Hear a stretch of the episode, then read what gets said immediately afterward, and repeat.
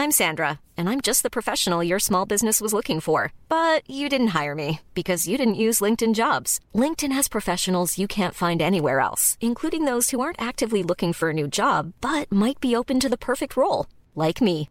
In a given month, over 70% of LinkedIn users don't visit other leading job sites. So if you're not looking on LinkedIn, you'll miss out on great candidates like Sandra. Start hiring professionals like a professional. Post your free job on linkedin.com/spoken today.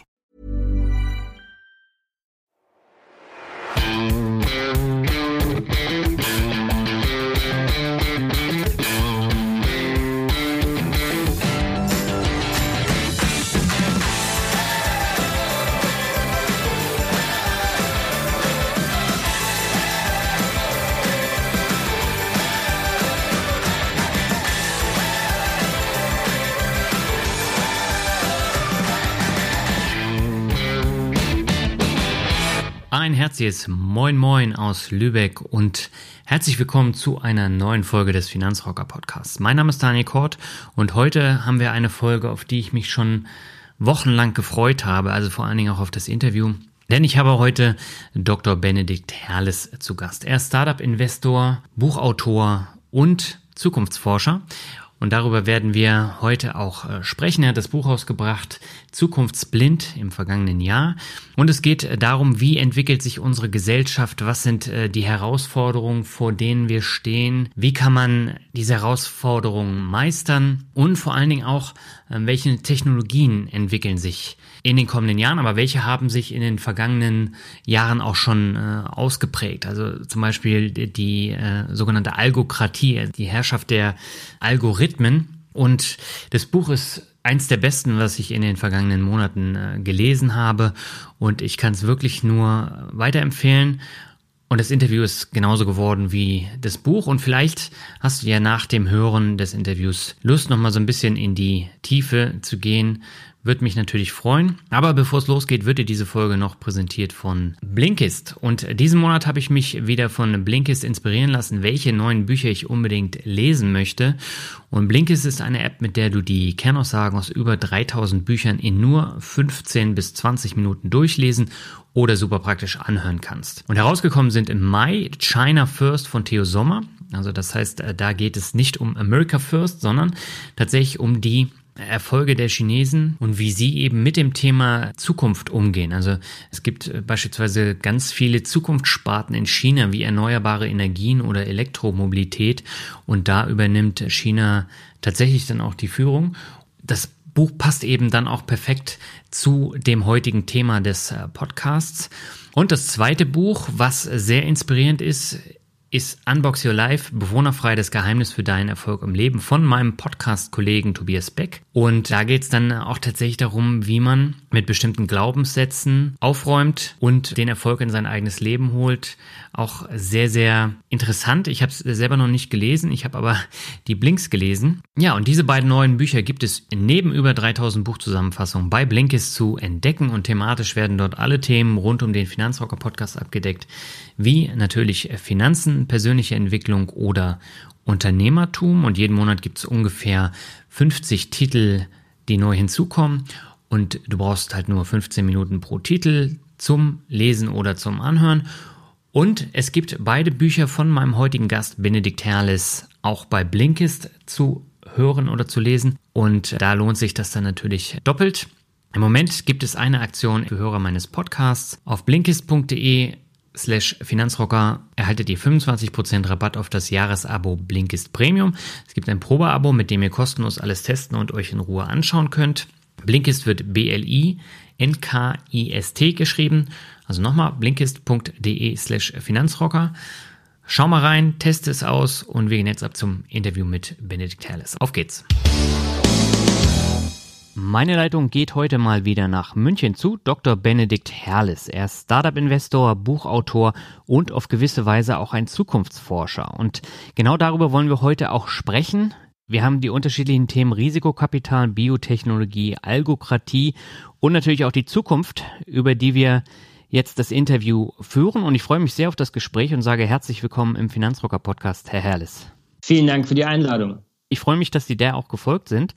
Und ich habe Ihr Buch Zukunftsblind jetzt sehr, sehr gern gelesen und darüber wollen wir ja auch äh, sprechen. Aber bevor wir loslegen, vielleicht möchten Sie sich noch mal in eigenen Worten kurz vorstellen. Sehr gerne. Also Benedikt Herles, 35 Jahre alt, die letzten sechs Jahre im Venture Capital tätig, zuerst bei eVentures, einem großen deutsch-amerikanischen Fonds hier im europäischen Investment-Team in Hamburg, seit 2015 bei Vito Ventures in München, zuerst als Managing Partner, jetzt als Venture Partner. Ähm, wir finanzieren B2B-Startups, Hightech-Startups und ähm, daneben bin ich Autor. Ich habe zwei Bücher veröffentlicht, 2013 Die kaputte Elite, 2018 im November, also vor einem halben Jahr zukunftsblind. Ich bin Kolumnist im Kapitalmagazin. Alle zwei Wochen darf ich dort Herrles Zukunftsblick schreiben.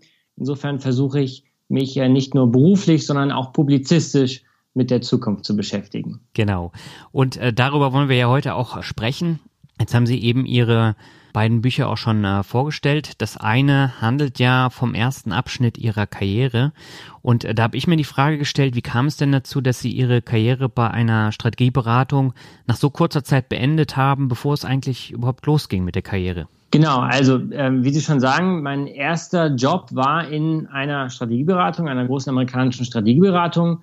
Vielleicht erstmal, warum habe ich das eigentlich überhaupt gemacht? Mhm. Ich hatte zuvor promoviert, über die Frage, wie Menschen zu Wertvorstellungen kommen. Also nicht ethische Wertvorstellungen, sondern tatsächlich ökonomische Wertvorstellungen, wie sie dazu kommen, dass sie glauben, dass bestimmte Dinge einen bestimmten Wert haben in mhm. Euro und Cent. Ich habe darüber geschrieben, was uns die Ökonomie, die, also die Volkswirtschaftslehre dazu sagt, die Mikroökonomie, die experimentelle Psychologie, aber nicht zuletzt auch die Neurologie, was also im Hirn passiert, wenn Menschen sich überlegen, was bestimmte Dinge wert sind. Das war eine ganz tolle Arbeit, die großen Spaß gemacht hat, aber sie war natürlich auch sehr theoretisch. Mhm. Und nach zweieinhalb Jahren im Elfenbeinturm der Wissenschaft hatte ich das Bedürfnis, mich für die echte Welt sozusagen zu resozialisieren. Ich wollte nie in die äh, Wissenschaft als Professor wirklich. Deshalb war eigentlich klar, dass ich irgendwie in die Wirtschaft will und suchte dafür einen richtigen Ort. Und da erschien mir die Strategieberatung eine gute Wahl, eine gute Ausbildungsstätte. Ich musste dann aber relativ schnell merken, dass das nicht der richtige Ort für mich war oder nicht der perfekte Ort für mich war. Und zwar hatte das zwei Gründe oder die Dimensionen, die, die Gründe hatten zwei Dimensionen. Zum einen eine persönliche Dimension und dann eine inhaltliche Dimension. Persönlich hatte ich einfach relativ wenig Spaß daran, meine Tage und auch Nächte natürlich äh, vor gigantischen Excel-Tabellen zu verbringen. Man ist ja als Einsteiger in der Beratung ein Number Cruncher und man kann quasi Tapeten bedrucken mit den äh, Excel-Tabellen, die man da, äh, mit denen man da hantiert. Ähm, das hat mir nicht wahnsinnig viel Energie gegeben. Und zum anderen lernt man als Neueinsteiger in der Strategieberatung vor allen Dingen, wie man bestehende Systeme, bestehende Prozesse optimiert, weniger wie man Neues schafft. Mhm. Nun ist mir klar, dass jedes Unternehmen, jede Organisation Menschen braucht, die bestehende Systeme optimieren. Aber ich hatte damals mehr Spaß und mehr Lust darauf, Neues zu schaffen, mit Unternehmern zu arbeiten. Insofern, auch das hat mir nicht so wahnsinnig viel Energie gegeben. Die inhaltliche Dimension ist damit natürlich verbunden. Mhm. Ich äh, hatte schnell das Gefühl, dass die Art und Weise, wie die traditionelle Betriebswirtschaftslehre in der Unternehmensberatung angewandt wird, aber insbesondere auch, wie sie an den Business Schools gelehrt wird, das hatte ich ja schon als BWL-Student erlebt, einer der kulturellen Treiber für das Innovators Dilemma ist. Das Innovators Dilemma ist eine statistisch gut beschriebene Tatsache, die beschreibt, dass große Unternehmen sich sehr, sehr schwer damit tun, sich selbst im Zuge von technologischen Sprüngen, im Zuge von Disruptionen neu zu erfinden. Mhm. Das heißt, Marktführer verlieren über technologische Sprünge eigentlich fast immer ihre marktführende Position. Und das sind kleine Unternehmen, es sind vor allen Dingen Start-ups, die diese marktführende Position dann erobern. Und ich glaube, dass die Art und Weise, wie wir Manager ausbilden und auswählen, an der Business School, aber dann eben auch in ihren ersten Berufsjahren, unter anderem in der Unternehmensberatung, genau dieses Innovators Dilemma verursacht, weil man eben insbesondere die Optimierung lernt. Kurzsichtige Optimierung oder kurzfristige Optimierung, die dann zu kurzsichtigen Strategien oft führt, die scheinrationalisierende Zahlengläubigkeit. Und ähm, über diese Probleme habe ich dann ein Buch geschrieben, mhm. das ich gerade eben schon erwähnt habe, erschienen 2013, die kaputte Elite. Und ähm, um das machen zu können, musste ich natürlich die Beratung verlassen. Und dieses Buch ist am Ende des Tages nichts anderes als ein Plädoyer für mehr Mut, mehr Unternehmertum in ähm, deutschen Chefetagen. Und wie sind Sie dann von der Strategieberatung über den Buchautoren zum Venture Capital Fonds gekommen? Ich hatte immer Spaß an Innovation und ich habe mich ja sozusagen auch dann schon in meinem Buch mit dem Thema beschäftigt, wie man Neues schaffen kann, wie man mhm. Innovation schaffen kann, wie man Märkte verändern kann. Und meine ganz theoretische Überlegung war, dass man das sehr schön begleiten kann in einem Venture Capital Fonds. Man trifft dort jeden Tag extrem spannende Gründer, die ähm, die Welt verändern wollen, äh, die Neues schaffen wollen, die den Status quo in Frage stellen. Und genau diese Vermutung hat sich bestätigt. Ich bin dann ebenfalls 2013 zu eVentures gekommen, ein ganz tolles Unternehmen und auch einer der erfolgreichsten europäischen Venture Capital Fonds mhm. und habe diesen Schritt äh, nie bereut. Sie haben danach aber auch nochmal gewechselt. Ne? Sie sind ja dann, ich glaube, von, von Hamburg auch nach München gegangen und arbeiten jetzt für eine Venture Capital Firma von äh, Fiesmann, oder? Genau, Vito Ventures, gegründet 2015 als Corporate Venture Capital Fund. Wir sagen Single LP Fund, also mhm. Einzelinvestorenfonds der Fissmann Gruppe. Warum sagen wir eigentlich nicht Corporate Venture Capital Fonds? Weil Vito relativ unabhängig agiert und viele Fehler anderer Corporate Venture Capital Fonds in Sachen Unabhängigkeit, in Sachen äh, Strategie, Agenda, Portfolio Management wollen wir vermeiden und fahren damit auch sehr gut. Insofern äh, ist es nicht der typische Corporate VC. Ähm, und ähm, seit 2015 investieren wir mit Vito Ventures in Hightech-Unternehmen in ganz Europa, frühphasig, äh, sozusagen von ganz unten im IoT-Stack bis ganz oben, also alles von Sensortechnologien über Netzwerktechnologien, Datenbanken bis hin zu Software-Applikationen ganz oben. Aber eben alles, was die Digitalisierung, die digitale Transformation von industriellen Prozessen und sagen wir mal, der Gesellschaft als Ganzes vorantreibt. Wiesmann ist ja ein, ein Heizungshersteller, oder? Fiesmann kommt traditionell aus dem Bereich äh, Heizungs- und äh, Kühlungstechnologien und ist, ist in dem Bereich einer der weltweiten Technologieführer, genau. Das heißt, für so einen Technologieführer ist es dann eben auch wichtig, dass man die Technologie so ein bisschen vorantreibt. Und genau dafür hat das Unternehmen dann diesen Venture Capital Fonds dann auch ins Leben gerufen. Genau, also ganz generell kann man ja sagen, dass Corporate Venture Capital oder Venture Capital sozusagen finanziert von großen Unternehmen immer auch so eine Art Fenster zur Startup-Welt ist. Das mhm. heißt, man kann mit so einem Vehikel eine Art Frühwarnsystem schaffen für Disruptionen, für Innovationen. Man kann Kontakt herstellen zu Talent, zu innovativen jungen Unternehmen. Man kann jenseits von Investitionen einfach Brücken schlagen zur mhm. neuen Welt, zwischen alter und neuer Welt.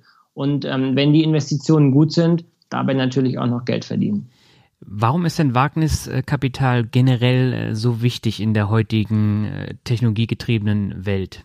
Venture Capital ist im Prinzip einer, der, sagen wir, der Schmierstoff für die Erneuerung der Ökonomie. Mhm. Äh, Startups, wie eingangs schon erwähnt, sind ja eigentlich die Treiber des Wandels. Ja. Bahnbrechende Innovationen entstehen meistens in kleinen Unternehmen, weniger in großen Konzernen. Die sind eben eher gut darin, Bestehendes zu optimieren. Aber damit Startups diese Rolle einnehmen können, damit sie erfolgreich Innovationen schaffen können, brauchen sie ja Kapital, um wachsen mhm. zu können, um Geräte anzuschaffen, um vor allen Dingen Talente anzuheuern. Und dieses Geld, das sie bekommen, wenn sie selber noch keine großen Umsätze machen, das ist Venture Capital. Und deshalb brauchen wir Venture Capital, um die Innovationskraft der Volkswirtschaft sicherzustellen und genau da beginnt das Problem, denn in Deutschland wird viel, und ich wirklich, muss man wirklich sagen, viel zu wenig Venture Capital investiert. Mhm. Ich habe mir gerade eben erst die neuesten Zahlen angeschaut. 2018 wurden in den USA ungefähr 130 Milliarden US-Dollar Venture Capital investiert und in Deutschland im gleichen Jahr 1,3 Millionen Euro Venture Capital investiert. Das heißt, wir sind da Lichtjahre hinterher und das werden wir auch merken. Nicht morgen und nicht übermorgen, aber irgendwann, wenn sozusagen mit dem Geld in den USA große erfolgreiche Startups geschaffen wurden, die dann eben hierzulande fehlen. Mhm. Und deshalb ist das am Ende des Tages ein gesellschaftliches, vielleicht sogar ein politisches Problem, wenn wir eine derartige Unterversorgung mit Venture Capital hier haben. Ja, China ist ja auch sehr weit voraus. Genau, also 2017 wurden in China über 40 Milliarden Venture Capital investiert. Für 2018 habe ich die Zahlen jetzt nicht im Kopf, aber es dürfte noch mal mehr sein. Das heißt ganz klar, egal wo man hinschaut, auch wenn man nach Israel schaut, es ist proportional zur, zur Einwohnerzahl. Israel hat rund sechs Millionen Einwohner und ähm, hat fünf Milliarden Dollar Venture Capital investiert im Jahr 2017. Also es ist, äh, steht in keinem Verhältnis, was wir da in Startups stecken. Wie kann ich mir denn jetzt Ihren Alltag äh, vorstellen? Also Sie reisen um die Welt auf der Suche nach einem interessanten Startup, was äh, jetzt in Ihren Venture Capital Fonds gut reinpasst oder wie ist Ihr Alltag? Naja, also es besteht natürlich nicht nur aus Reisen, sondern mhm. ist äh, natürlich äh, weniger Glamour als mehr auch harte Arbeit. Äh, ich glaube, das gilt für die meisten Berufe. Das sieht dann von außen äh, glamouröser aus, als es in Wahrheit ist. Also was macht ein Venture Capital Investor generell verallgemeinernd, losgelöst von, von, äh, von meiner speziellen Person? Er sucht neue Deals, er verhandelt Deals, die jetzt anstehen, die sozusagen geclosed werden sollen und er betreut sein Portfolio. Das sind die drei großen Blöcke der Arbeit eines Venture Capital Investors. Mhm. Je nachdem, was gerade ansteht, ist das mal mehr der eine Block, mal mehr der andere Block. Je mehr Portfolio-Companies in einem Vehikel drin sind, desto mehr Portfolio-Betreuungsarbeit gibt es natürlich. Wenn man jetzt die Frage stellt, wie kommt man dann zu den guten Deals? Also wie findet man die zukünftigen Einhörner, mhm. von denen man ja hofft, dass man sie findet?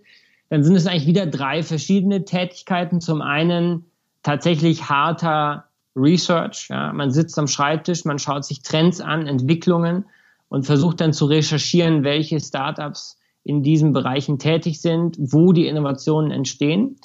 Das zweite sind Konferenzen. Zugegeben eher selten, dass man auf einer Konferenz ein gutes Startup trifft, aber ich habe es selbst schon erlebt, also durchaus eine interessante Quelle für guten Dealflow. Mhm. Und als dritter, als dritte Quelle für, sagen wir mal, die Deal Pipeline äh, mit Sicherheit das Wichtigste überhaupt, nämlich das eigene Netzwerk. Das heißt, man trifft sich mit anderen Investoren, man telefoniert mit anderen Investoren und fragt, was die so sehen, wo die rein investieren und versucht sich dann mit denen zusammenzuschließen, äh, weil in den meisten Fällen wird ja nicht mit, investiert ja nicht ein einzelner Fonds in ein Startup, sondern äh, mehrere Fonds zusammen in einem sogenannten Syndikat. Mhm. Das heißt, Kooperation ist meistens wichtiger als Wettbewerb zwischen den Fonds. Gibt es auch, aber das hängt dann immer ein bisschen von der ganz spezifischen Deal-Situation ab. Was würden Sie denn sagen, wie hoch ist denn das Risiko bei diesen ganzen Investments? Ist es tatsächlich so hoch, wie man immer denkt, oder ist es doch wesentlich geringer? Also generell hat, heißt Venture Capital Risikokapital auf Deutsch mhm. und ähm, diesen Namen hat es natürlich zu Recht. Das ist eine Hochrisiko-Asset-Klasse es ist durchaus fraglich, ob jetzt die Oma von nebenan äh, sozusagen ihr Erspartes in Risikokapitalfonds stecken sollte. Also zumindest nur zum kleinsten Teil wahrscheinlich, mhm. wenn oder auch große professionelle Asset Manager würden immer nur einen kleinen Teil ihres Vermögens aus Risikogründen in Venture Capital stecken. Aber wie immer im Kapitalismus gilt natürlich, je höher das Risiko, desto höher das Renditepotenzial. Ja. Also ähm, wenn man sich die top performenden Fonds anschaut, insbesondere in den USA, aber auch in Europa, dann sind das wirklich ganz beachtliche Renditen, die man da ähm, erzielen kann. Und wenn man sich jetzt die Economics, wie man so schön sagt, innerhalb eines Fonds anschaut, dann, dann gilt diese klassische Logik, dass man, sagen wir mal, die Hälfte an Companies ja fast abschreiben kann. Bei einem Paar kriegt man das Geld zurück, aber bei einigen wenigen entwickeln sich die, also in einigen wenigen Fällen entwickeln sich die Startups eben so gut, dass, ähm, dass sie den gesamten Fonds auch die Verlierer, wenn man so will, mhm. dann eben kompensieren und zurückzahlen können. Das sind dann die sogenannten Moonshots oder die Einhörner?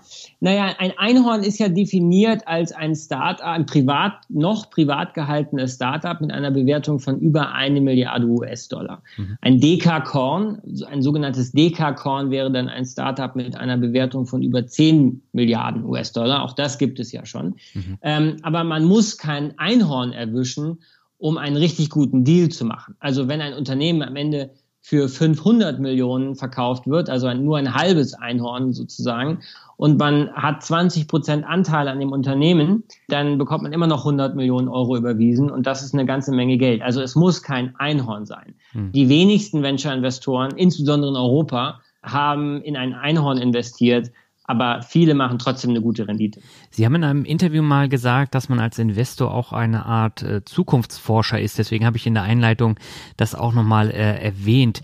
War das denn auch einer der Gründe, warum Sie sich jetzt in Ihrem neuen Buch Zukunftsblind komplett der Zukunft gewidmet haben? Richtig. Warum habe ich das gesagt? Warum ist man als Venture Capital Investor auch eine Art angewandter Zukunftsforscher? Weil man sich natürlich überlegt, wie sieht die Welt von morgen aus? Ja, mhm. wie sehen Wertschöpfungsketten aus, wie verändern sich Industrien, wie verändert sich das Konsumentenverhalten. Und dann überlegt man sich, welche Startups bedienen diese Zukunft. Welche Technologien, welche Innovationen, welche Geschäftsmodelle bedienen genau diese Szenarien, die man sich überlegt. Und eines ist klar, die Zukunft, die kommt ja nicht über uns wie ein Software-Update, ja, sozusagen von jetzt auf gleich, sondern die entsteht im scheinbar kleinen, in Startups, in Forschungsinstitutionen, in Laboren. Und was ich dort in den letzten sechs Jahren erlebt habe und gesehen habe, das hat mir zunehmend Angst gemacht. Ja, nicht die Innovationen an sich haben mir Angst gemacht, nicht das, was die Leute dort tatsächlich machen, hat mir Angst gemacht, mhm. sondern die Naivität, mit der wir als Gesellschaft, als Ökonomie, die Naivität der Politik mit der wir in dieses radikal andere technologische Zeitalter schreiten und eigentlich völlig blind sind für das, was da eigentlich alles auf uns zukommt, an radikal Neuem, an anderen Rahmenbedingungen für Gesellschaft, für Leben, für Wirtschaft. Das ist zukunftsblind und deshalb heißt das Buch auch zukunftsblind, weil ich glaube, dass wir uns dringend mehr Gedanken darüber machen sollten, in welcher Zeit wir eigentlich leben und was wir eigentlich für eine Zukunft erschaffen wollen mit den bahnbrechenden Innovationen, die wir gerade erleben. Mhm. Und die per se ja übrigens neutral sind. Technik, technische Innovationen sind ja weder gut noch schlecht. Ich bin kein Technikpessimist. Es wäre auch absurd, wenn ich Technikpessimist wäre und gleichzeitig in der Startup-Welt unterwegs bin, sondern Technik ist weder gut noch schlecht. Es ist agnostisch, neutral. Was wir aus Technik machen, das ist wiederum gut oder schlecht. Bezieht sich jetzt diese kritische Sichtweise in erster Linie auf Deutschland und die deutsche Gesellschaft oder eher weltweit? Ich glaube nicht, dass diese Naivität, von der ich spreche, ein spezifisch deutsches Problem ist. Hm. Wir haben spezifisch deutsche Probleme, beispielsweise die mangelnde Versorgung mit Venture Capital. Aber generell ist die Tatsache oder ist eine mangelnde Innovationsfähigkeit in der Politik eine zu langsame Antwort der Gesellschaft oder auch das Fehlen von nötigen Diskussionen, Diskursen, gesellschaftlichen Diskursen kein spezifisch deutsches Phänomen. Mhm. Ich glaube, dass alle alten Industrienationen, egal ob Großbritannien, Frankreich, die Vereinigten Staaten oder auch Deutschland, in einem Prozess der Transformation sich befinden, von einem industriellen Zeitalter hin zu einem postindustriellen Zeitalter mhm. und das überall mit gewissen Turbulenzen und Fragezeichen verbunden ist. Und insofern ist es eigentlich kein Buch über Deutschland, sondern eigentlich eher ähm, ein Buch aus, ja, vielleicht der Perspektive einer Industrienation geschrieben. Sie haben jetzt die Poststaatlichkeit schon mal angesprochen. Welche Rolle spielen denn äh, die Poststaatlichkeit und auch die Algokratie bei diesen neuen Problemen, die wir äh, jetzt haben, in der äh, Zukunft auch? Ähm, genau, also postindustriell meinte ich klar, gerade nicht poststaatlich. Also Poststaatlichkeit und Algokratie sind zwei Begriffe, die ich in meinem Buch verwende. Vielleicht erkläre erklär ich sie mal kurz. Mhm. Also, was meine ich mit Poststaatlichkeit?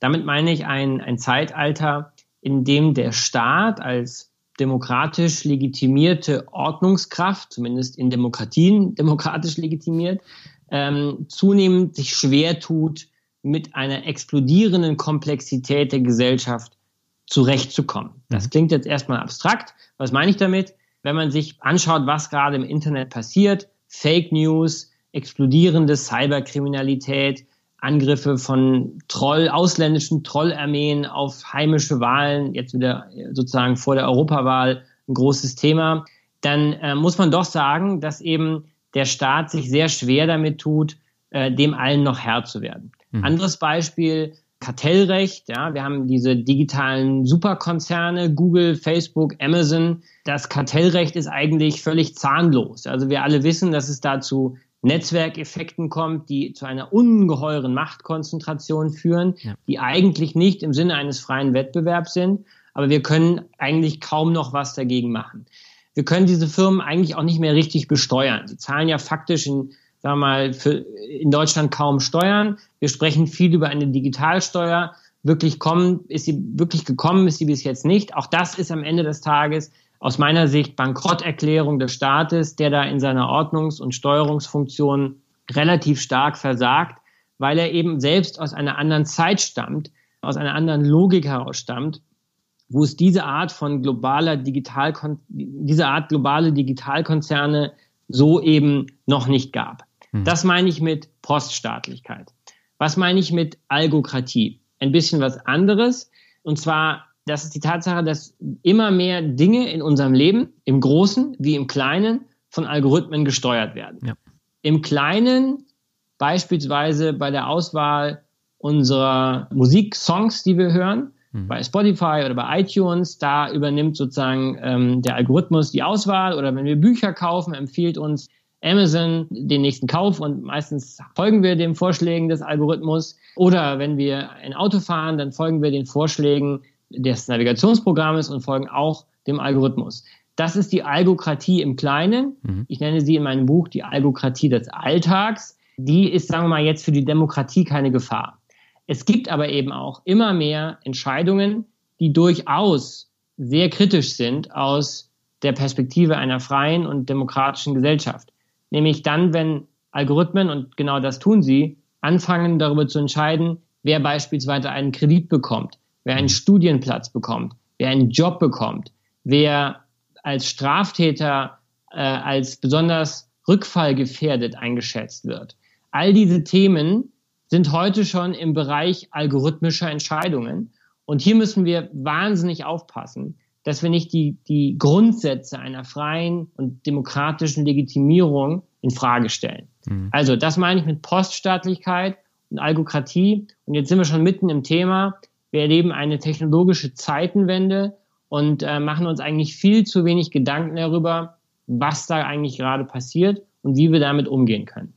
Ich habe heute in einem Zeitmagazin, da ging es auch um, um Jobs und Arbeit an sich, da war auch ein Bericht darüber, dass ähm, Führungskräfte bei größeren deutschen Unternehmen jetzt auch mit einem Roboter sprechen müssen und dann eine Vorauswahl getätigt wird. Das ist ja genau das, was Sie jetzt eben angesprochen haben. Ne? Genau, das ist nichts anderes. Das ist ein Algorithmus, der dann die Daten aus, dem, aus der Stimmaufzeichnung analysiert. Mhm das ist sozusagen nur eine Vorstufe von der komplett algorithmischen Auswahl von Personal. Und da müssen wir uns natürlich schon Gedanken darüber machen, ob das dann noch gerecht ist, vielleicht ja auch gerechter als das, was es bisher gab. Mhm. Aber auf jeden Fall stellt uns das vor ethische Fragen, diese Möglichkeiten der neuen Technologie. Ja, ich stelle mir auch die Frage, wie soll man äh, diese ganze Technologie und auch diese Algorithmen denn so im Griff behalten, dass es dann auch wirklich noch vertretbar ist. Also wenn man sich jetzt mal äh, Facebook anschaut und äh, diese ganzen Datenskandale, die da immer wieder rauströpfeln, man merkt eigentlich nicht viel, außer dass Facebook ein bisschen Geld zahlen muss, aber es passiert ja sonst nichts weiter, keine Restriktionen oder sowas. Wie, wie kann man denn da irgendwie Herr drüber werden, über diese Probleme? Naja, wenn wir über algorithmische Entscheidungen sprechen, dann müssen wir uns ja erstmal klar machen, dass auch der aktuelle Status quo menschlicher Entscheidungen nicht perfekt gerecht ist. Mhm. Also auch Richter, die über Strafmaße entscheiden, machen Fehler. Menschen, die über Kreditvergaben entscheiden, machen Fehler. Menschen, die Studienplätze vergeben, machen Fehler. Polizisten machen Fehler. Also Menschen machen wahrscheinlich viel mehr Fehler als Computer oder mhm. mit Sicherheit mehr Fehler als Computer. Aber in dem Moment, wo wir Algorithmen so verantwortungsvolle Aufgaben übertragen oder auch künstlichen Intelligenzen so verantwortungsvolle Auftragen, Aufgaben übertragen, müssen wir natürlich gucken, wer designt diese Algorithmen, diese künstlichen Intelligenzen mhm. und ähm, nach welchen Maßstäben macht er das? Und wird er kontrolliert? In Deutschland, wie in den meisten anderen Ländern, darf ja kein Produkt auf den Markt kommen ohne einen TÜV, ohne eine entsprechende Regulierung oder Zertifizierung. Mhm. Und in der Algorithmen TÜV ist in aller Munde. Und ich finde, er ist zu Recht in aller Munde. Wir sollten genau darüber nachdenken. Ich verstehe nicht, warum Algorithmen immer mächtiger werden, aber eigentlich eine Kontrollinstanz fehlt. Und jetzt werden sofort die Stimmen laut werden, die sagen, ja, Moment, aber ein Algorithmus ist keine technische Konstruktionszeichnung, wie wir sie kennen. Ein Algorithmus verändert sich ständig. Er ist nur so gut wie, da, wie die Daten, die er zu seinem Training zur Verfügung hat. Mhm. Und das alles sind richtige, valide Einwände. Aber das kann keine Ausrede sein dafür, dass wir das Thema Algorithmen-TÜV gänzlich ablehnen. Ja. Ich glaube, dass, sagen wir mal, unter der Voraussetzung, dass man das entsprechend nur mit einer bestimmten Gültigkeit versehen kann, dass man sich natürlich auch die Daten anschauen muss, die dem Algorithmus zur Verfügung steht, dass man sozusagen diesen TÜV so gestaltet, dass er algorithmenkompatibel ist. Also wenn wir das alles beachten, dann brauchen wir natürlich einen Algorithmen-TÜV und ähm, sollten uns sehr, sehr große Gedanken darüber machen, wie genau diese automatisierte Entscheidungsfindung eigentlich funktioniert. Ein anderes großes Thema in Ihrem Buch ist das Thema Biotechnologie und biotechnologische Innovation. Und dazu gehört unter anderem CRISPR-Cas9. Was steckt denn da dahinter und inwiefern vereinfacht es jetzt unsere Zukunft? CRISPR-Cas9 ist, die meisten haben es wahrscheinlich oder viele werden es wahrscheinlich mittlerweile gehört haben, CRISPR-Cas9 ist eine Art Genschere, mhm. also eine mikrobiologische Innovation, die ziemlich revolutionär ist, weil sie im Prinzip den menschlichen DNA-Strang zu einer Art Lego-Kasten macht. Also das heißt, Mikrobiologen können mit Hilfe von CRISPR-Cas9 ganz gezielt bestimmte DNA-Sequenzen ansteuern, ausschalten, umbauen und können damit beispielsweise Erbkrankheiten behandeln, mhm. Erbkrankheiten verhindern.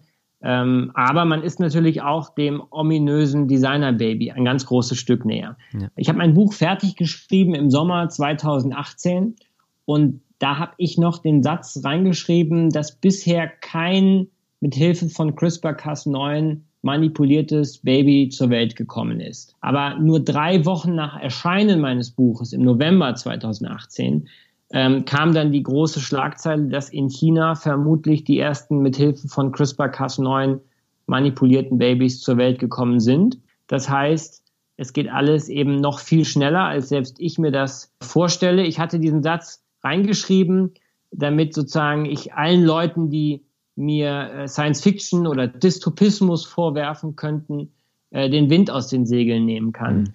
Aber zu Unrecht, ich äh, hätte ihn gar nicht schreiben müssen, weil im November war es dann soweit. Angeblich hat dieser chinesische Wissenschaftler äh, diese Embryonen gegen AIDS immun gemacht, indem er, oder gegen das HIV-Virus immun gemacht, muss man sagen, indem er ein ganz bestimmtes Gen ausgeschaltet hat, das für einen ganz bestimmten Rezeptor verantwortlich ist, den diese Viren brauchen, um anzudocken an die entsprechenden Zellen. Und ähm, ja, das ist schon ein, eine mögliche Anwendung dieser, dieser neuen Technologie.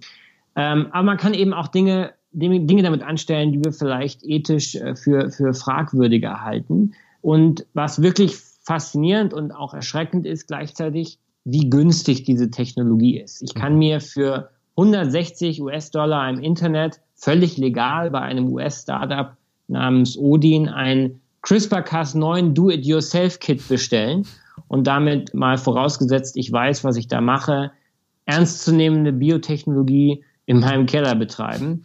Ähm, das zeigt schon, wir können von mir aus die Atombombe verhindern oder verbieten, weil wir das, was wir brauchen, um die Atombombe zu erschaffen, aus dem All beobachten können. Gigantische Fabriken, äh, große, große Apparaturen. Wenn man für 160 Dollar ein CRISPR-Cas9 Do-it-yourself-Kit bestellen kann, wird's klar, dass das mit dem Verbieten sehr schlecht wäre und äh, sehr, also dass das nicht funktionieren würde. Hm. Und vor allen Dingen, ähm, es wäre natürlich auch gar nicht erstrebenswert, weil erstmal ist das eine mikrobiologische Innovation, die äh, medizinischen Fortschritt produzieren wird.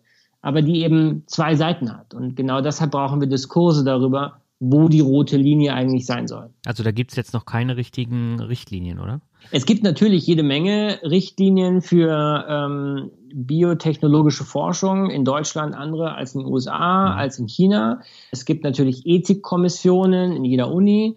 Ähm, aber wenn man einfach mal CRISPR-Cas9 googelt und die Anzahl der Ergebnisse vergleicht mit der Anzahl der Ergebnisse, die man bekommt, wenn man beispielsweise Machine Learning googelt, dann zeigt das doch ganz gut äh, die Diskrepanz in der Relevanz der entsprechenden ähm, öffentlichen Diskussion.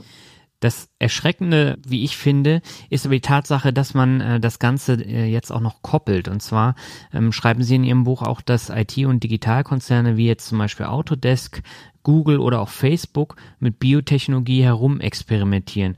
Warum ist äh, sowas für die Konzerne so wichtig?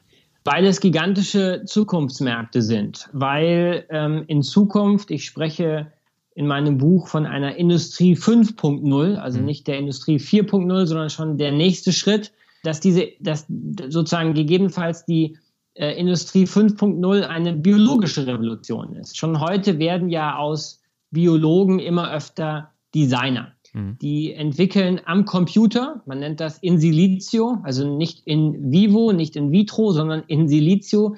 Am Computer designen sie biologische Innovationen, Enzyme, Proteine, Viren, ganze Bakterien mit ganz spezifischen Aufgaben in Medizin, Lebensmittelproduktion, Industrie, äh, Kosmetik. Und ähm, diese biologischen Innovationen werden dann in zunehmend automatisierten Laboren, Stichwort Laborautomatisierung, Laborroboter, erschaffen. Ähm, und dann quasi verrichten sie ihr Werk eben in den entsprechenden Fabriken oder Forschungsinstitutionen oder Laboren. Das heißt, die Natur selber ist so stark manipulierbar geworden, dass wir sie uns wirklich zunutze machen können. Mhm. Und ähm, bei diesem biologischen Goldrausch, wie ich es nenne, da wollen natürlich die großen Konzerne mitspielen. Autodesk, Sie haben Autodesk genannt, das ist ein großer Konzern, der eigentlich äh, Software für Ingenieure herstellt, mhm. also äh, Software für Leute, die Flugzeuge designen oder Autos designen. Also nicht nur designen, sondern konstruieren, muss man sagen. Standardsoftware in jedem Ingenieursbüro der Welt eigentlich zu finden. Ähm, aber wenn jetzt Biologen quasi zu Ingenieuren der Natur werden, ähm, dann möchte Autodesk natürlich auch da die entsprechende äh, Software liefern und ähm, genau daran arbeitet das Unternehmen.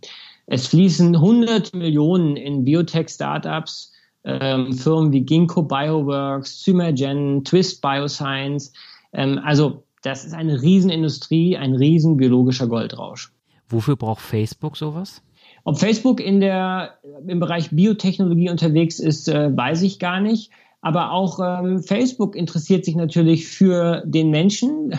Also beispielsweise investiert Facebook ja in äh, Hirn, Hirn-Computer-Schnittstellen, das mhm. heißt ähm, in Technologie, die quasi im Prinzip könnte man vereinfacht und etwas salopp sagen, das menschliche Hirn anzapft. Also äh, statt zu tippen müssen wir nur noch denken äh, und der Computer weiß sofort, was wir wollen. Das ist die ultimative Vision. Die ultimative Horrorvision ist, dass Facebook dann natürlich auch genau weiß, welche Werbung sie unserem Hirn zuführen muss, damit wir äh, sozusagen äh, konvertieren im Sinne des Werbetreibenden.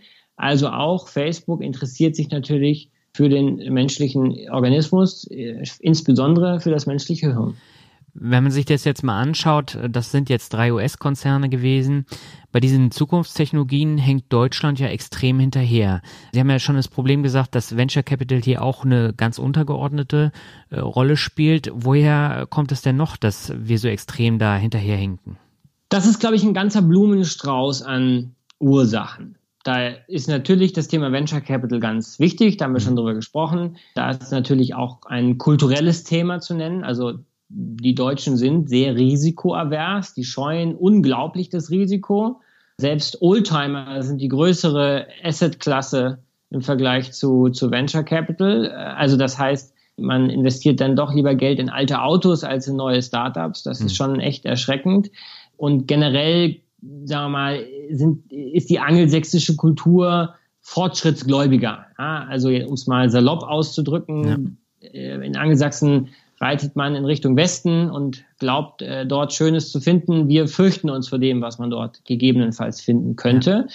Wir haben hier natürlich äh, auch sehr stabile politische Verhältnisse, sehr großen Wohlstand, irgendwie eine gewisse Sattheit hat sich breit gemacht und das ähm, sind natürlich alles schöne Dinge, aber führen nicht dazu, dass es jetzt eine Aufbruchsstimmung in Deutschland gibt. Ich spreche in meinem Buch von einer Art politischem Innovators-Dilemma, also mhm. genau das Gleiche, was wir in der Wirtschaft erleben, in der Politik, können wir vielleicht gleich nochmal drüber sprechen. Aber ich glaube, es gibt ganz spezifische Ursachen für dieses politische Innovators-Dilemma.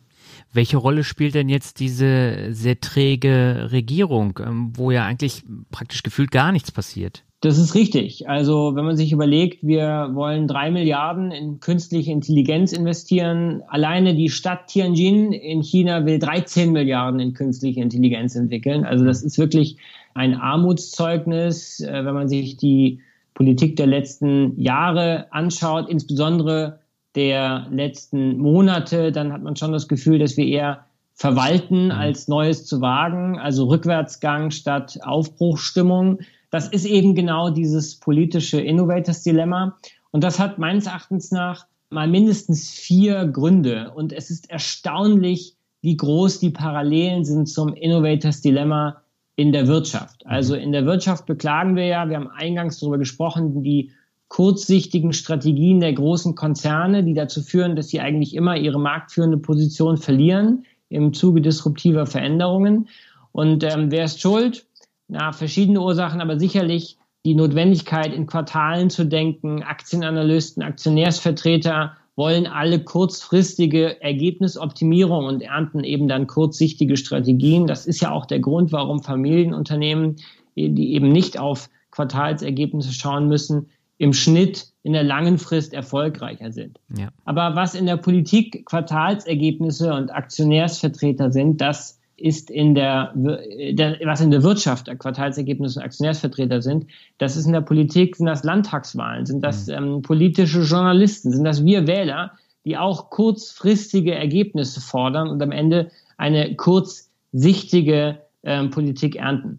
So, und was sind jetzt die Ursachen dafür? Wie gesagt, das sind, ich sehe vier Ursachen. Das erste ist mal äh, ganz klar die, die Demografie. Ja, der Durchschnittswähler, der Medianwähler, der ist ähm, sehr alt in Deutschland und der wird auch immer älter. Das ja. heißt, Politik ist natürlich immer zielgruppengerecht und die Zielgruppe in Deutschland ist immer älter. Vieles betrifft sie gar nicht mehr. Das zweite ist der Ursprung der politischen Spieler. Also die Parteien, die Gewerkschaften, die entstammen ja alle oder meistens, die meisten davon, selber einer Zeit, einer industriellen Zeit, die es so gar nicht mehr gibt. Man kann das sehr gut an der SPD erklären. Die ja. hat ja in früheren industriellen Revolutionen Großes geleistet für Deutschland. Zweifelsfrei wäre die Bundesrepublik nicht die Bundesrepublik ohne die SPD. Aber jetzt tut sie sich wahnsinnig schwer, sich selbst neu zu erfinden und macht irgendwie immer noch Politik für den Facharbeiter, den es so ja irgendwie immer weniger gibt. Ja. Und deshalb wählt sie eigentlich auch nur noch, äh, wählen sie auch nur noch wenige Leute. Das dritte ist die Art und Weise, wie unsere Mediendemokratie heute funktioniert. Alles muss in 30 Sekunden Soundbites passen. Politik wird in Talkshows gemacht mit Hilfe von Twitter-Nachrichten.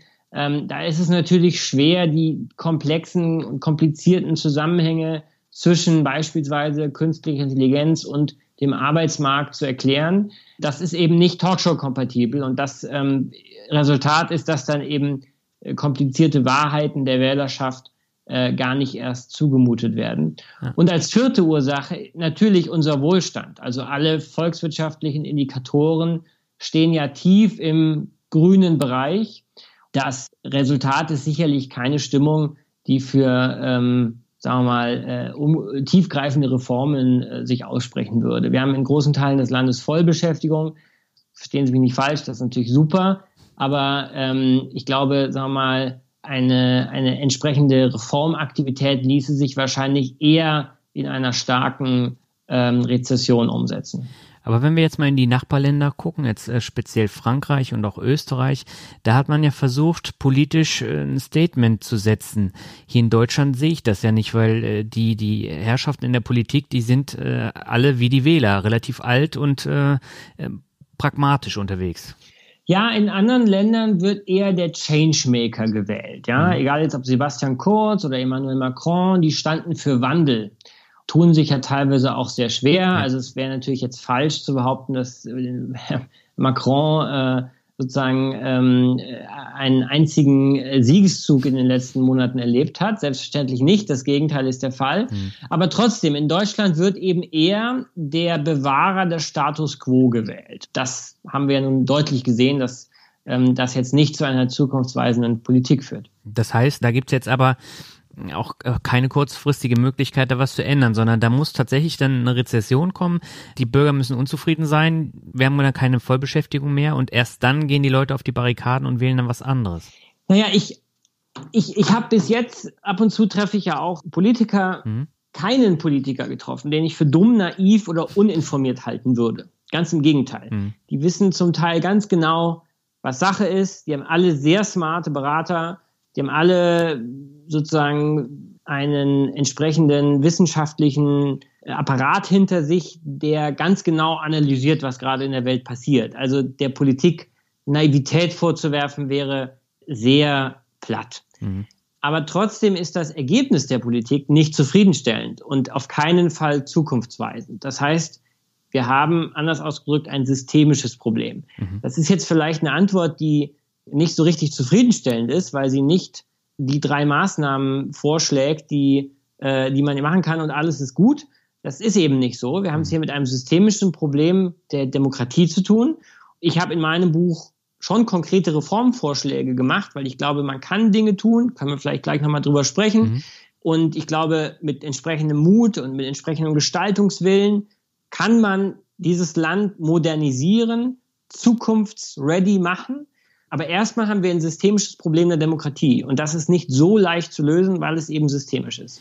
Sie haben in Ihrem Buch auch nochmal äh, andere Statements, die ich äh, noch, noch viel erschreckender fand. Nämlich, das war so eine Zukunftsvision, äh, dass der Gesellschaft eine Verblödung durch extreme Filterblasen und ausufernde Langeweile äh, droht, weil die Menschen in Zukunft wegen der Digitalisierung immer weniger zu tun haben und sich dann dadurch langweilen. Sieht man heutzutage davon schon Tendenzen? Ja, also die Filterblasen, die Echokammern, die sind ja in aller Munde. Mhm. Das ist eben die Tatsache, dass man im, im Feed des, der sozialen Medien immer das sieht, was man äh, schon gesehen hat, was sozusagen die entsprechenden, entsprechende Peer Group auch gut findet. Mhm. Auch das sieht, was sozusagen am meisten klickt und am meisten klickt, was empört. Das heißt, wir haben ja schon eine gewisse Verzerrung der öffentlichen Meinungsbildung durch soziale Medien und das wurde ja auch ausgiebig diskutiert. Diese Langeweile ist, die Sie ansprechen, ja, das ist die große Frage, ob die kommt. Ne? Es, mhm. äh, wenn wir immer einen immer größeren Teil der Wertschöpfung automatisieren, dann ergibt sich natürlich ein äh, gewisses psychologisches Problem, weil wir uns alle über unsere Arbeit definieren. Ja. Und ähm, wenn diese Arbeit eben immer mehr von Maschinen übernommen wird, dann haben wir erstmal ein Selbstwertproblem äh, als Gesellschaft mhm. sozusagen. Mhm. Ich, hab, ich hatte die Möglichkeit für mein Buch sehr viele sehr smarte Menschen zu treffen. Unter anderem habe ich den Professor Nasehi hier an der LMU München interviewt, ein Soziologe, der meinte, nicht wörtlich, aber sinngemäß, Benedikt, das äh, Schlimmste für die Demokratie, die schlimmste Gefahr für die Demokratie sind gelangweilte Unterschichten. Und äh, das zweitschlimmste für die Demokratie, das zweitgefährlichste für die Demokratie sind äh, gelangweilte Akademiker. Und das trifft es ganz genau. Also das ist durchaus so, wer die ganze Zeit arbeitet, der kann nicht sozusagen auf die Straße, auf die Barrikaden, aber wer sich langweilt, ist potenziell eben äh, auch äh, schnell dabei zu protestieren, unzufrieden zu sein. Auch das ist sicherlich einer der Gründe, warum Vollbeschäftigung immer ganz oben auf der politischen Agenda steht der den ganzen Tag im Betrieb ist, der macht sich wahrscheinlich weniger Gedanken über äh, die politischen Entwicklungen. Ich habe ein Zitat rausgesucht aus Ihrem Buch. Ähm, Sie haben da geschrieben, nur seine Fähigkeit, sich in andere hineinzuversetzen und sein Vermögen, wertebasierte Schlüsse zu ziehen, behüten den Homo sapiens in Zukunft vor der Irrelevanz. Jetzt stelle ich mir natürlich die Frage, was macht denn der Mensch dann in der nicht allzu fernen Zukunft? Ich meinte ja gerade, dass wir einen immer größeren Teil der ökonomischen Wertschöpfung an Maschinen auslagern ja. werden. Das ist so. Ja, das, da führt auch kein Weg dran vorbei. Roboter, künstliche Intelligenzen werden immer intelligenter und werden immer mehr Dinge für uns übernehmen. Aber das bedeutet ja nicht, dass uns als Gesellschaft die Arbeit ausgeht, im Sinne einer gesellschaftlichen Wertschöpfung. Mhm. Einfacher ausgedrückt, wir müssen uns ja weiter um alte, Kinder, Kranke, die Kultur kümmern. Und zum Glück gibt es einen gesellschaftlichen Konsens, dass das Menschen übernehmen sollen. Das ist übrigens nicht überall so. Also Roboter in der Altenpflege sind in Japan übrigens ein Land ohne Einwanderung. Da mhm. ist ein Zusammenhang. Also Roboter in der Altenpflege sind in Japan Usus. Hierzulande finden wir das immer noch ein bisschen komisch. Mhm. Also hierzulande gibt es einen Konsens, dass das Aufgaben sind, die von Menschen übernommen werden sollen. Und wenn das so ist, dann geht uns auch nicht die Arbeit aus. Dann geht uns die klassische ökonomische Arbeit aus, aber nicht die Arbeit des Umeinander Kümmerns. Und das ist die große Chance, die wir haben. Wenn wir das Land, die Menschen vor Langeweile schützen wollen, vor sozusagen einer äh, Krise des Selbst, weil man eben in die gefühlte Bedeutungslosigkeit abrutscht, dann müssen wir uns anfangen, mehr sozusagen umeinander zu kümmern. Ähm, und deshalb bin ich auch ein Verfechter oder deshalb fordere ich in meinem Buch ja auch ein sogenanntes bedingtes Grundeinkommen. Mhm. Also kein bedingungsloses Grundeinkommen, so wie manche es fordern, sondern ein bedingtes Grundeinkommen. Wer sich um kranke Kinder, Alte oder die Kultur kümmert, der soll dafür entlohnt werden. Wer aber nichts macht, der soll auch nichts bekommen, jenseits von normaler Sozialhilfe. Das heißt, ich finde, wir müssen gesellschaftliche Wertschöpfung auch mit ökonomischer Wertschätzung verbinden. Mhm. Und genau deshalb, weil eben die klassische ökonomische Wertschöpfung, die klassische Arbeit immer mehr ähm, durch Maschinen automatisiert wird. Wie lässt sich das messen? Also Sie haben da ja, glaube ich, auch mit Social Coins äh, eine Antwort gefunden. Genau, also das ist sozusagen dann eine ähm, eine, ja, ein konkreter Vorschlag, wie man das umsetzen könnte mit sogenannten Social Coins. Das mhm. heißt, man könnte alle Aktivitäten, die man eben für die Gesellschaft äh, unternimmt, bei akkreditierten Stellen, sei es ein Kindergarten, sei es ein Altenheim, ähm, sei es ein Museum oder ein Nachhilfeinstitut, könnte man sozusagen ähm, speichern, festhalten in einer Bürger-Blockchain und dann entsprechend Social Coins verdienen, die man dann später gegen echtes Geld umtauschen kann. Es ähm, ist schon klar, dass nicht jeder für jede Aufgabe geeignet ist. Also nicht jeder kann Alten pflegen, Alte pflegen, nicht jeder kann Nachhilfeunterricht in Mathe geben. Entsprechend natürlich muss da jeder seinen Fähigkeiten und Möglichkeiten entsprechend ähm, eine Nische finden. Und natürlich ist auch klar, dass die, die, die, ähm, die Orte, an denen dieses bürgerliche Engagement stattfindet, dass die entsprechend zertifiziert werden müssten, dass die entsprechend kontrolliert werden müssten. Also mir schwebt da schon ein strukturiertes und geordnetes System vor. Aber es lässt sich realisieren und es ist nicht Science Fiction, sondern wir könnten morgen damit beginnen, es einzuführen. Sie haben ja jetzt schon bestimmte Sachen gesagt, was man gegen die Zukunftsblindheit machen kann. Ähm, was haben Sie denn noch für Vorschläge, wie man das Ganze ändern kann? Naja, also das ist, das sind ja verschiedene Themen. Mhm. Unter anderem liegt mir sehr am Herzen die Frage, wie wir eigentlich diese Fortschrittsrendite verteilen. Also ähm, Roboter, künstliche Intelligenzen, die machen ja den äh, ökonomischen Kuchen größer. Die mhm. steigern die Produktivität, die steigern die Effizienz von Unternehmen. Aber wer hat etwas davon? Nur die Eigentümer der Unternehmen oder anders ausgedrückt, nur die Eigentümer der der Roboter und künstlichen Intelligenzen. Mhm. Roboter, künstliche Intelligenzen sind nichts anderes als Kapital im Einsatz, wenn man so will.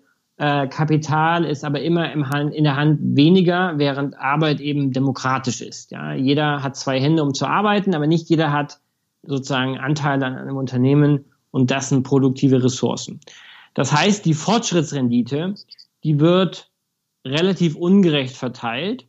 Und dazu kommt, dass eben je mehr automatisierte Wertschöpfung passiert, desto mehr spaltet sich eben die Rendite des Kapitals von der Rendite der Arbeit. Also mhm. je produktiver das Kapital durch Automatisierung wird, desto mehr haben eben die etwas davon, die dieses Kapital besitzen. Und deshalb bin ich zum einen dafür, dass wir Kapital und Lohn gleich besteuern. Das ist ja momentan nicht so. Mhm. Äh, Lohn wird viel stärker besteuert als äh, Kapital. Es hängt natürlich davon ab, wie viel man verdient, aber Lohn wird bis zu 43 äh, Prozent besteuert oder 42 Prozent, also auf jeden Fall deutlich höher als die Kapitalbetrag, die Abschlags, die Kapitalertragssteuer von 25 Prozent. Hm. Ähm, das ist das eine. Das andere ist, ich glaube, dass wir das Thema unternehmerische Beteiligung viel stärker fördern müssten. In Startups ist es ja längst üblich, dass Mitarbeiter an der Wertentwicklung ihrer Arbeitgeber partizipieren über sogenannte ESOPs, also Employee Stock Option Programme, die entsprechen sozusagen Mitarbeiter, ja, virtuelle Mitarbeiteraktien kann man sagen. Mhm. Und das heißt, wenn ein Startup wächst, wenn es wertvoller wird, dann haben eben alle etwas davon. Und ähnliches könnte man sich ja durchaus auch für große Konzerne oder für große Unternehmen vorstellen. Und das Resultat wäre dann eben, dass diese Fortschrittsrendite gerechter verteilt wird, weil eben die zunehmende Produktivität, die zunehmende, der Ertrag der Automatisierung eben ähm, auf mehr Anteilseigner verteilt wird. Also das, sind, das ist ein weiterer Punkt aus meiner ja äh, zehn Punkte äh, umfassenden äh, Vorschlagsliste. Sie haben auch immer wieder das Wort Zukunftsfonds fallen lassen. Es gibt ja Zukunfts- oder äh, große Länderfonds, jetzt äh, zum Beispiel in Norwegen oder in Singapur. Und äh, da wird ja dann auch fleißig dann immer in Aktien äh, investiert, auch unter anderem für die Gesundheitsversorgung, für die Rente. Ähm, wäre sowas hier auch denkbar? Die Grundidee, also es klingt ja erstmal irgendwie verrückt, warum sollte Deutschland einen Staatsfonds einführen? Ja. Ich habe das ähm, geschrieben, weil wir, wenn wir ehrlich sind, ja zugeben müssen, dass die, die, die, der größte Anteil der Fortschrittsrendite, von der ich gerade sprach, äh, außerhalb Deutschlands ähm, generiert wird. In genau. China, im Silicon Valley. Ja. Dort entsteht heutzutage primär äh, die großen, also dort entstehen die großen Innovationen, die großen Geschäftsmodellinnovationen auch, die großen wertvollen äh, Startups sind primär leider außerhalb ähm, Europas.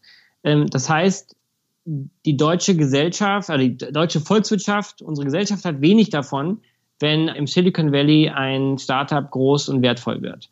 Ähm, außer man hat eben Privataktien von diesem Startup gekauft, irgendwann als Angel Investor oder später, als es, wenn es an die Börse geht. Aber im Großen und Ganzen hat unser Sozialsystem, unser Rentensystem erstmal, erstmal nichts davon.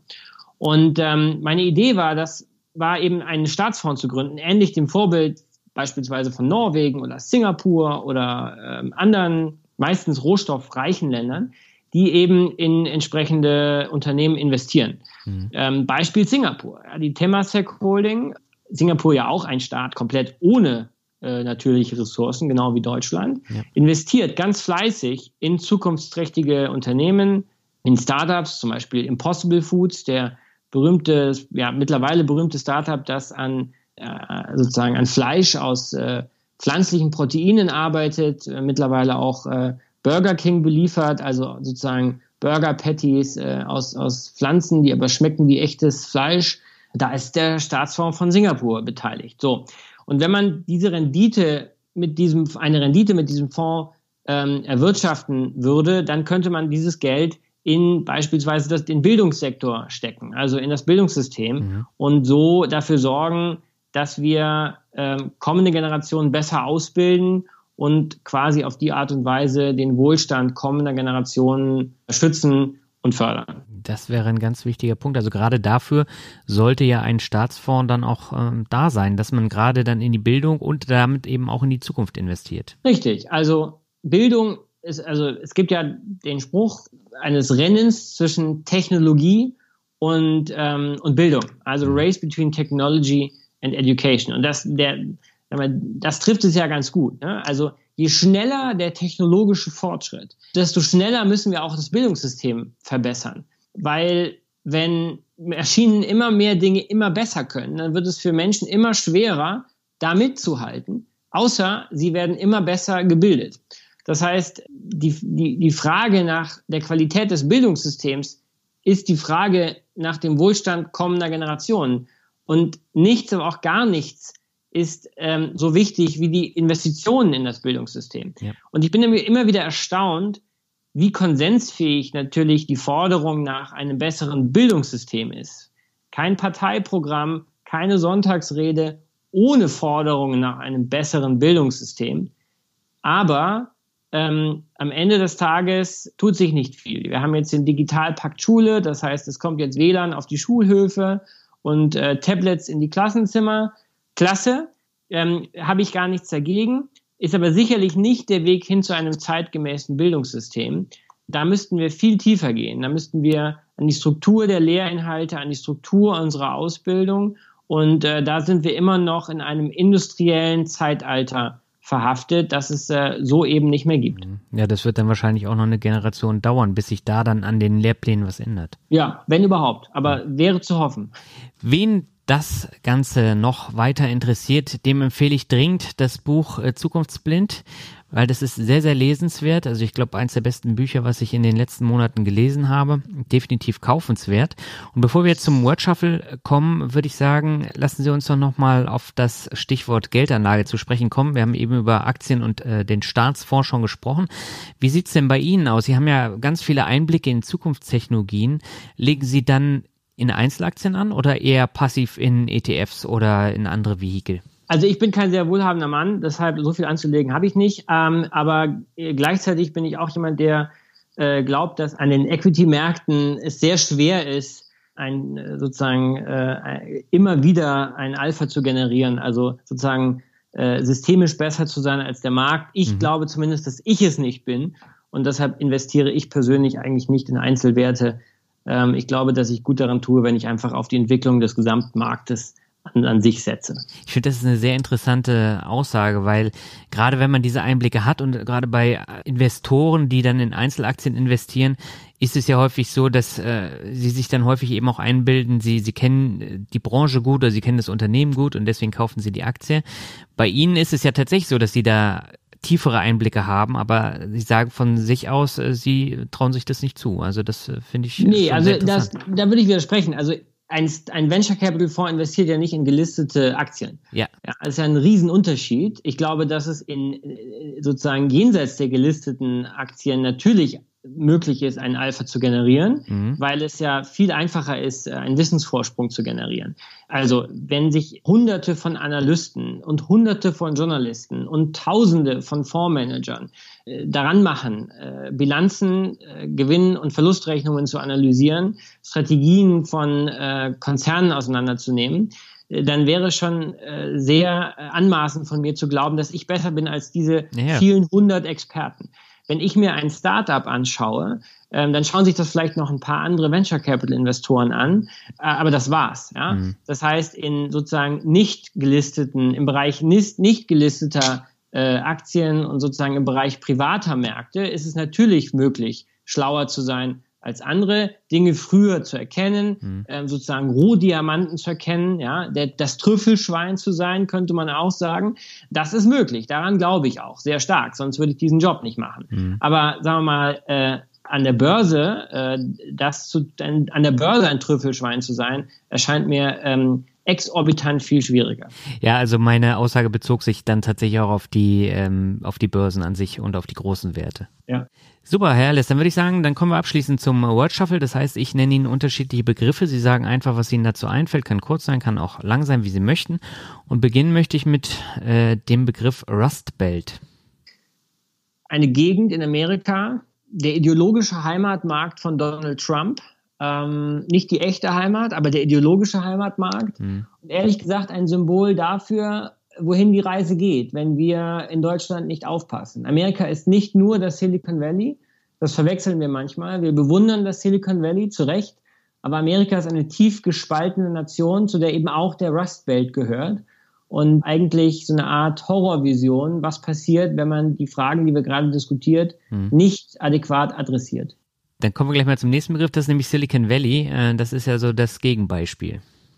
Genau. Silicon Valley, das größte mächtigste Startup-Ökosystem der Welt mit einer Anziehung für Kapital, Talent, Ideen, wie kein anderer Ort auf der Welt sie hat und äh, dementsprechend äh, die Brutstätte von gigantischer Innovation, aber zunehmend auch eine Blase, die sehr losgelöst ist vom Rest der Welt, weil es eben ein Mikrokosmos ist, der so nur im Silicon Valley existiert. Hm. Sind Sie häufiger da?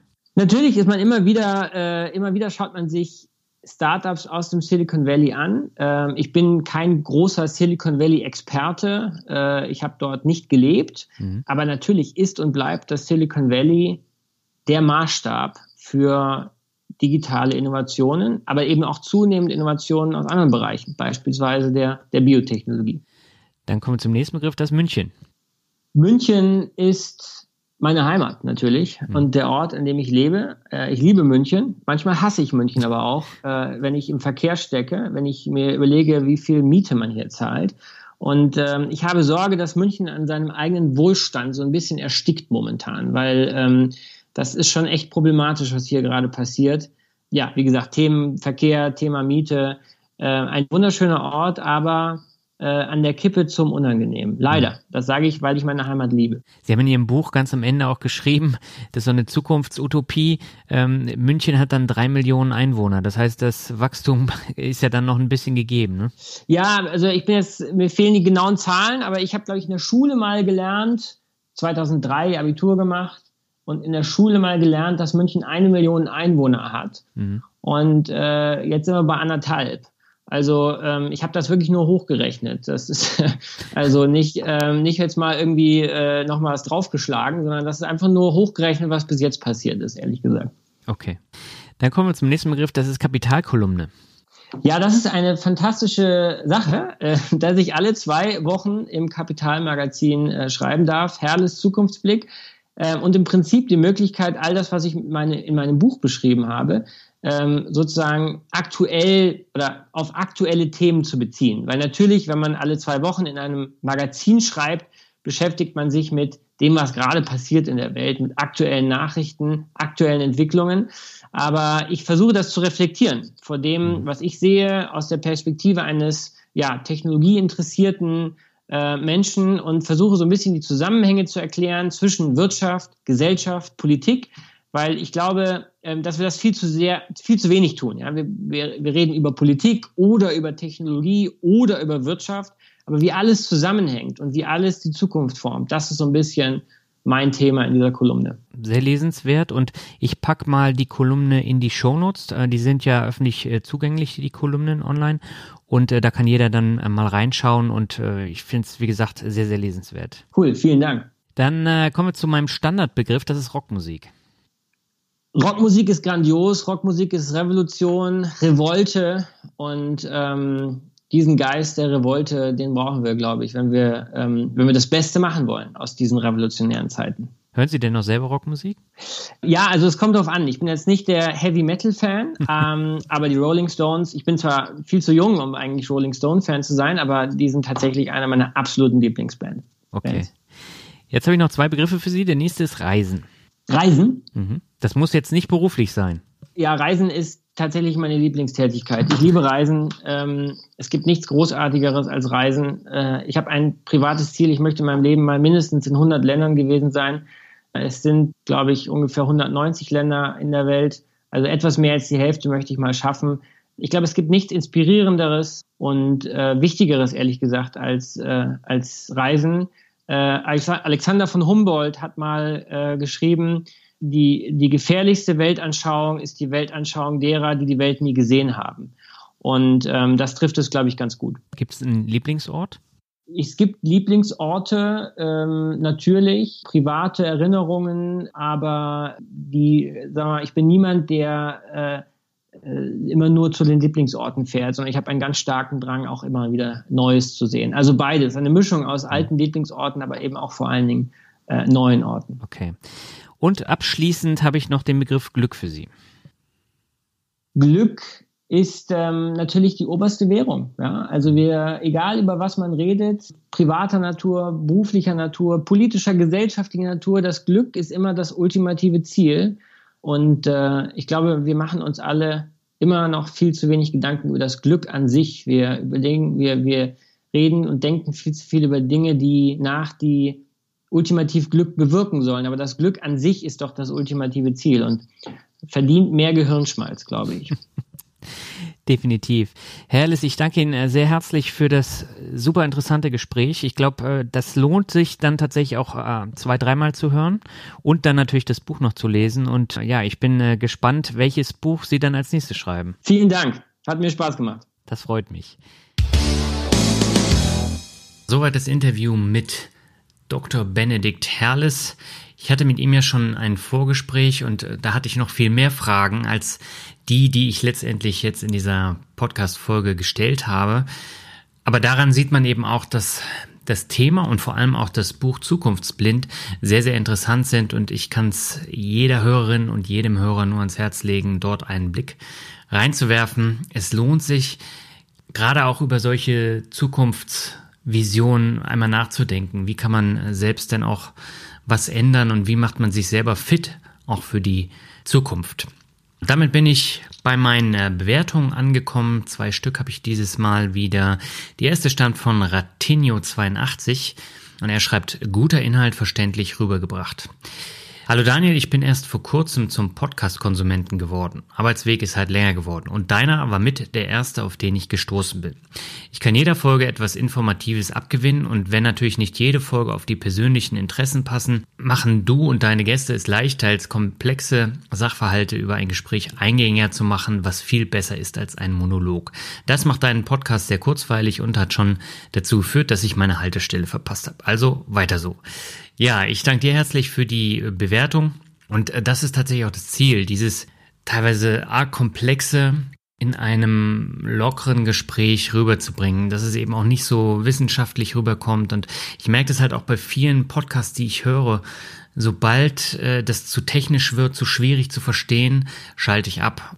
Ich versuche das immer zu vermeiden. Es gelingt nicht immer, aber äh, das ist ein Ziel von mir, dieses Gespräch sehr ja, einfach zu halten und trotzdem informativ und äh, auch äh, bereichernd. Ja, damit komme ich zur nächsten Bewertung. Sie stammt von Lutzer E. Und er schreibt, mein Favorit in Sachen Finanzen. Die Folgen sind sehr abwechslungsreich und trotz der Länge von 60 bis 90 Minuten absolut spannend und kurzweilig. Es werden verschiedenste Themen rund um Geldbildung und Finanzen aufgegriffen. Durch die wechselnden Gäste kommen immer wieder neue Impulse für den eigenen Vermögensaufbau. Weiterhin mag ich die Interviewführung und die Art, komplizierte Dinge einfach zu erklären. Ganz großes Kompliment für die tolle Arbeit. Mach bitte weiter so. Ja, auch dir, lieber Lutzer, vielen Dank für die äh, Bewertung und ähm, ja, du äh, unterstreichst nochmal das, was Ratinho eben in der Bewertung auch geschrieben hat. Und äh, ja, wie gesagt, genau das ist auch mein Ziel. Aber auch hier, also meine Art der Interviewführung mag nicht jeder. Ähm, das äh, kann ich auch nachvollziehen und finde ich auch völlig normal. Aber man eignet sich halt so über die Jahre mittlerweile ja so verschiedene Sachen an, ob das nun Phrasen sind oder äh, bestimmte Fragen, die man stellt. Und ähm, das bin halt ich. Und äh, ich habe tatsächlich auch das Problem, dass ich viele Phrasen nicht mehr losbekomme. Also wenn mich Leute dann darauf ansprechen, dann versuche ich das dann zu vermeiden. Aber im Gespräch selber ist es unheimlich schwer, dann nochmal darüber nachzudenken, ob ich jetzt eine Phrase raushaue oder nicht. Und äh, naja, ich arbeite immer wieder dran, aber es kommen immer wieder neue Phrasen dazu. So, damit bin ich am Ende von dieser Folge angekommen und äh, im Juni haben wir wieder einen Dreierpack, das heißt zwei normale Folgen und ein Mixtape. Das Mixtape habe ich jetzt auch schon aufgenommen, die anderen beiden Folgen noch nicht. Aber es gibt äh, zwei alte Bekannte zu hören und ein Interview mit einer Hörerin, mit der hatte ich tatsächlich aber auch schon das äh, Vorgespräch, da freue ich mich auch schon sehr drauf. Und ja, jetzt gehen wir mal so ein bisschen zurück von der doch etwas, ja, etwas anderen, eher wissenschaftlicheren Ausrichtung in den äh, vergangenen beiden Folgen hin zu äh, praktisch, praktischer Orientierung. Und das heißt, in der nächsten Folge geht es mal wieder um das Thema Einzelaktien, Dividenden und passives Einkommen. Also etwas, was sehr viele Hörerinnen und Hörer gerne hören und ich freue mich auch schon auf den Gast und äh, bis dahin wünsche ich dir alles Gute. Bis dahin, ciao.